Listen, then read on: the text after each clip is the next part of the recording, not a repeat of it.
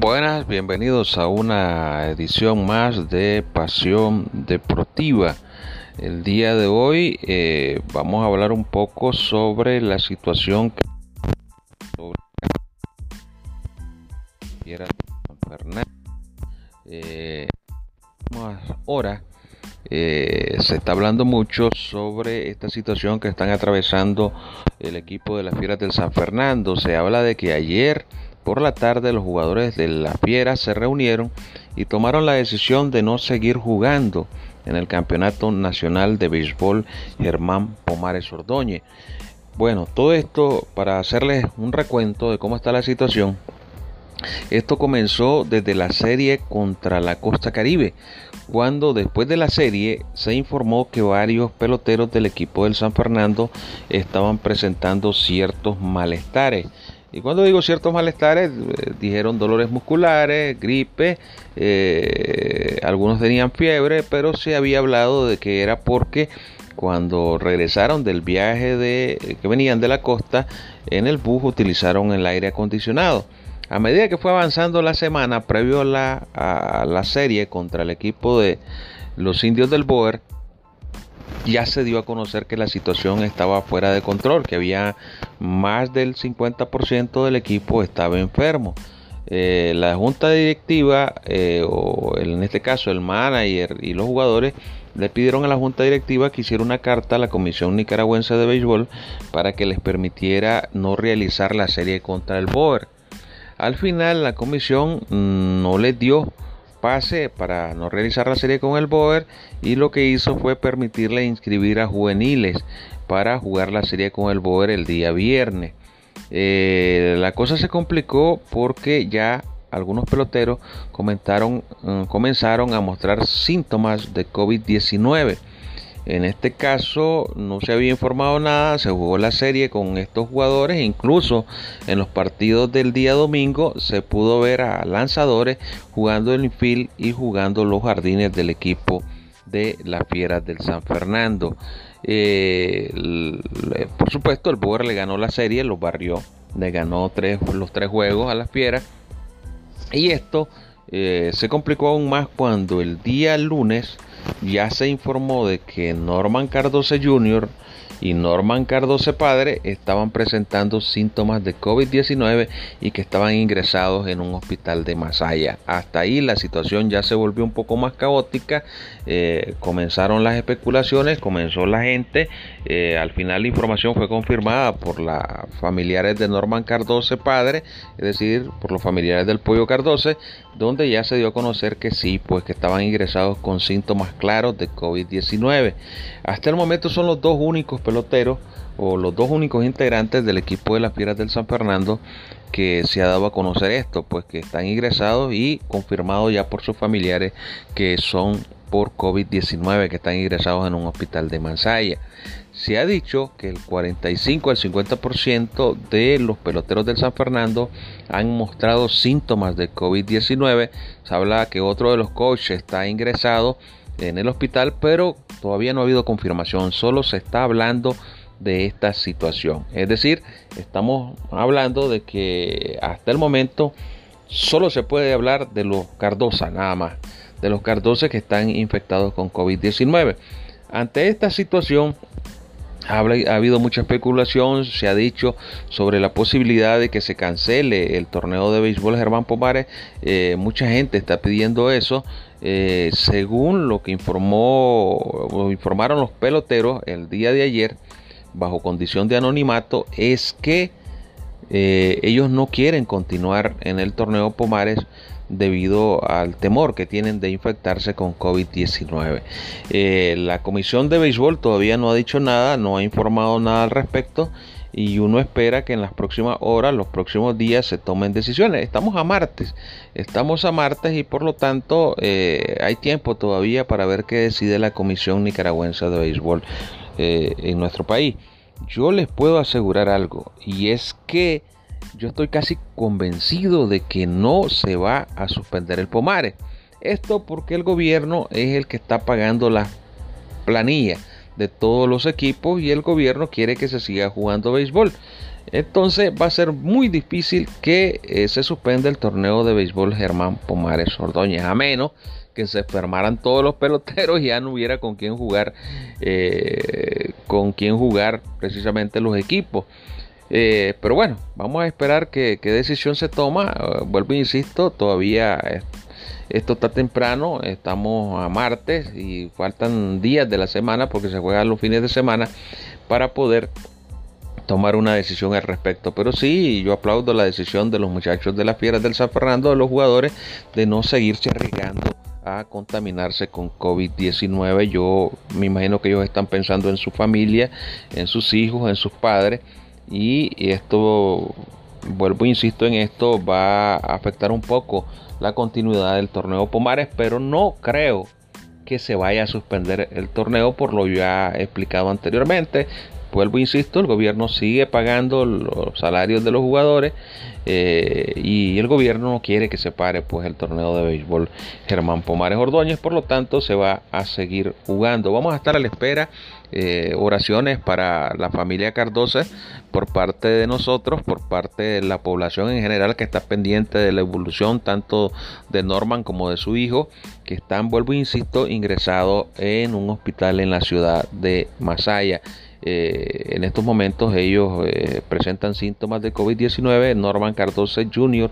es el más grave según la información que hemos podido recabar y estamos a la espera pues de que se den a conocer más noticias sobre la situación de los, de los eh, Cardoce, tanto padre como hijo que están ingresados en el hospital, en un hospital en la ciudad de Masaya.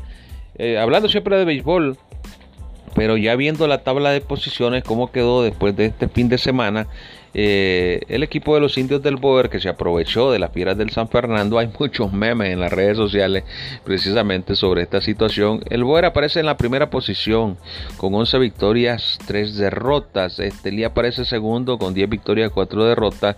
Los Dantos que vienen, vienen subiendo de poco a poco, ya tienen 10 victorias, 5 derrotas. Eh, los Dantos quieren ser estar en la primera posición del torneo y vienen poco a poco logrando. Los Dantos es uno de los equipos más fuertes tanto ofensivo, defensivo como en picheo, y ya están en la tercera posición.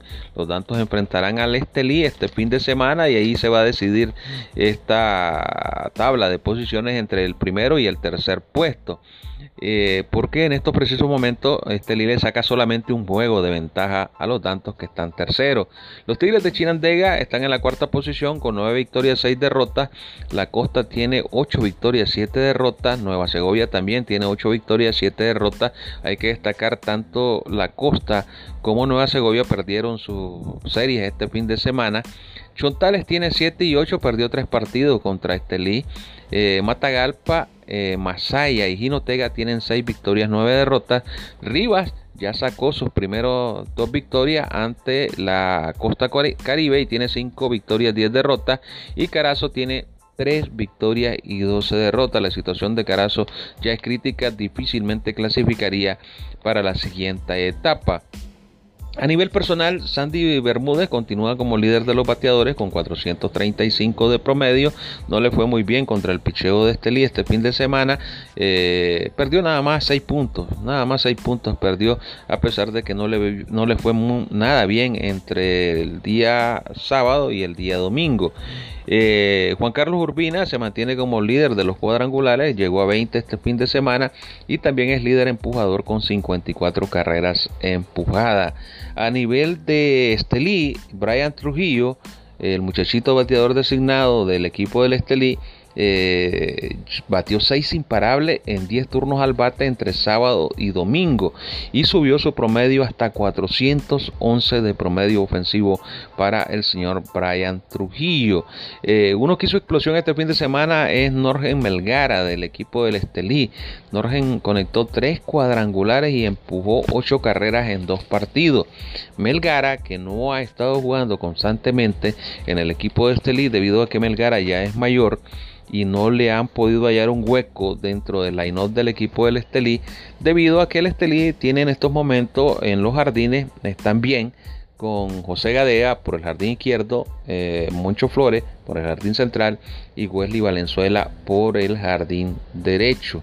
Eh, ante esta situación mm, se le abrió una posibilidad de jugar estos partidos debido a que eh, Moisés Flores estaba de permiso por el fallecimiento de su hija, por lo tanto Norge Melgara ocupó la primera base y ofensivamente destacó este fin de semana.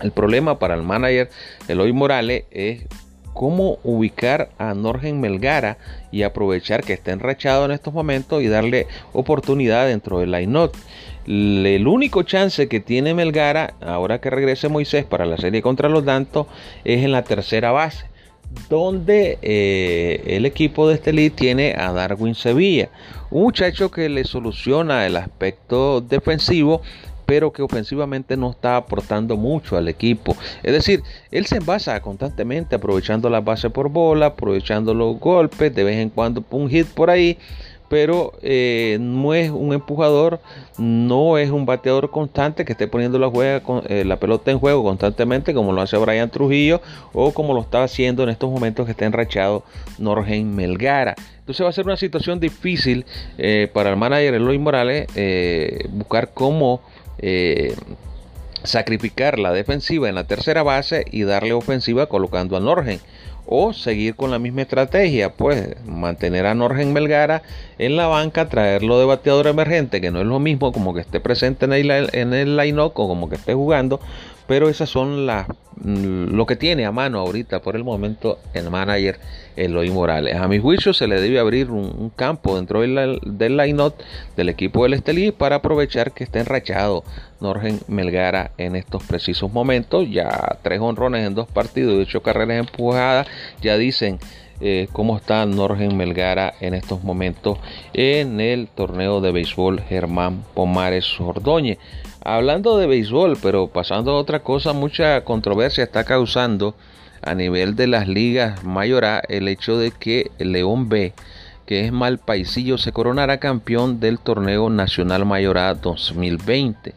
Y digo esto porque eh, se está criticando el hecho de que el equipo de Malpaisillo, que era León B en este torneo de béisbol mayorá a nivel nacional, llevó prácticamente a todo el equipo de León de la primera división a, jugar este torneo. Y bueno, si se supone que es mayorá el evento, no deberían de haber jugadores de la primera división jugando en este tipo de torneo. Históricamente se han llevado jugadores de la primera división, pero ya jugadores que están retirados, que ya no están jugando en la primera división. Pero en el caso de Mike, Palcillo, eh, fue que colocó eh, jugadores que juegan en la primera división y eso al final el caso de Norman López que le ganó 2-0 el juego final a Managua y el caso de Arnold Rizzo, que ya son jugadores caracterizados de la primera división y hasta de la Liga Nicaragüense de Béisbol Profesional. Entonces, esto ha causado algunas molestias, pero bueno, León se coronó campeón e imagínense que se coronó hasta invicto, es decir, no perdió ni un solo partido en la etapa regular ni en la etapa de semifinales porque bueno, era un super equipo el que andaba el equipo de León B, eh, May eh, que se coronó campeón del torneo de béisbol mayor. Así que así está la situación, mucha controversia sobre esta situación que se llevó a cabo este pasado fin de semana. Siempre hablando de béisbol, pero grandes ligas todavía no se confirma fecha para el inicio del béisbol de las grandes ligas. Siguen las negociaciones entre los dueños de equipo, el comisionado y el sindicato de jugadores. La fecha tentativa que se estaba hablando para el inicio de la liga nicaragüense, eh, para la liga de, eh, de grandes ligas el 4 de julio. Pero hasta el momento todavía no se ha dado a conocer eh, detalles sobre si va o no va eh, las grandes ligas para el 4 de julio de este año. Lamentablemente eh, la situación del COVID-19 se mantiene y el sindicato de jugadores quiere más medidas, medidas para los eh, peloteros que militan en los diferentes equipos de las grandes ligas. Así que todavía no se confirma si va o no va el béisbol de las grandes ligas. A nivel nuestro, a nivel de fútbol, se ha informado de que 42 futbolistas extranjeros que militaban en los equipos de la primera y de la segunda división en nuestro país están varados en el país, es decir, que no se han podido ir para sus casas debido a la pandemia del COVID-19. Se ha informado que hay 17 colombianos, 8 mexicanos, 6 hondureños, 5 brasileños, 2 argentinos, un español, un uruguayo, un chileno y un cubano que están varados en Nicaragua a la espera de que se abran los aeropuertos y puedan viajar a sus diferentes países. El problema de estos 42 futbolistas es que 31 de ellos no tienen contrato con ningún equipo ni en la primera división ni en la segunda división del fútbol nacional. Así que la situación está bastante complicada para estos jugadores internacionales que se encuentran varados en nuestro país ante esta situación del COVID-19. Eh, muchos de ellos, 31, no tienen contratos, algunos ya han logrado contratos con algunos equipos de la primera y de la segunda división, pero están parados aquí y no están recibiendo salario, 31 de ellos, y por lo tanto la situación se les está poniendo un poco complicada a estos jugadores. Y siempre hablando de fútbol, el día de hoy inicia la Liga de Fútbol de Costa Rica, donde militan cinco jugadores nicaragüenses. La liga va a iniciar con varias medidas para evitar el contagio del COVID-19 y algunas son medidas extremas Precisamente ya Costa Rica inicia el día de hoy el su fútbol de la primera división y cinco nicaragüenses, vuelvo e insisto en esto, van hasta a tomar acción en esta liga. Vamos a ver cómo le va a los Nicas. Se va a jugar mm, el, día de hoy, el día martes y el día miércoles en el fútbol de la primera división de Costa Rica. Eh, a nivel internacional inició la liga de fútbol en Alemania eh, inició ya con nueve partidos. Lastimosamente en los nueve partidos se lesionaron ocho jugadores. Esto según lo que estaban explicando las autoridades alemanas es debido a que el poco entrenamiento que tuvieron a estos jugadores antes de iniciar de nuevo la liga y esto eh, se resumió en lesiones. Pues en los nueve eh, juegos que se llevaron a cabo en la liga alemana, ocho jugadores resultaron lesionados. Así que así está, ya eh, todas estas medidas las están tomando las otras ligas, la Liga de Inglaterra, la Liga de España, eh, están viendo cómo van a iniciar precisamente eh, la liga y viendo eh, y siguiendo de cerca la liga alemana para ver qué medidas se toman. Ya se informó de que Cristiano Ronaldo ya comenzó a entrenar, ya el Barcelona comenzó a entrenar con 10 jugadores y así poco a poco los equipos están comenzando a entrenar en Europa de cara al reinicio del fútbol a nivel internacional. Así que así está la situación. Eh, antes de retirarnos, le quiero informar de que se ha anunciado una posible pelea de Mike Tyson de Mike Tyson contra Evander Holyfield a finales de diciembre, se habla, o a comienzos del próximo año. Mike Tyson que tiene 53 años y, y Evander Holyfield que tiene 57 estarían buscando una pelea de revancha después de aquella famosa que se realizó hace 23 años cuando el señor Mike Tyson le mordió la oreja a, Evander Holyfield. Ya se cumplen 23 años desde que ocurrió este hecho y Mike Tyson dice que está dispuesto a regresar al boxeo para ganarse unos centavos bueno, digo centavos, unos cuantos millones de dólares por enfrentar a Evander Holyfield. Antes de terminar, nuestras oraciones por lo, la familia Cardosa de Masaya, por Norman Cardosa eh, y su hijo Norman también del mismo nombre se encuentran ingresados en estado crítico en el hospital de la ciudad de Masaya. Nuestras oraciones también por todos los muchachos del equipo de las Fieras del San Fernando que han estado presentando síntomas de COVID-19. Así que así está la situación. Esperamos que se mejoren y que eh, el resto de los jugadores del equipo del San Fernando presenten mejorías y no sean ingresados a los diferentes eh, hospitales a nivel nacional. Así que vamos a esperar en qué termina todo esto de la situación que se está viviendo con el equipo de la Fiera del San Fernando. Les recuerdo, visite nuestra página en Facebook, Pasión Deportiva. Ahí encontrará información nacional e internacional sobre los diferentes deportes.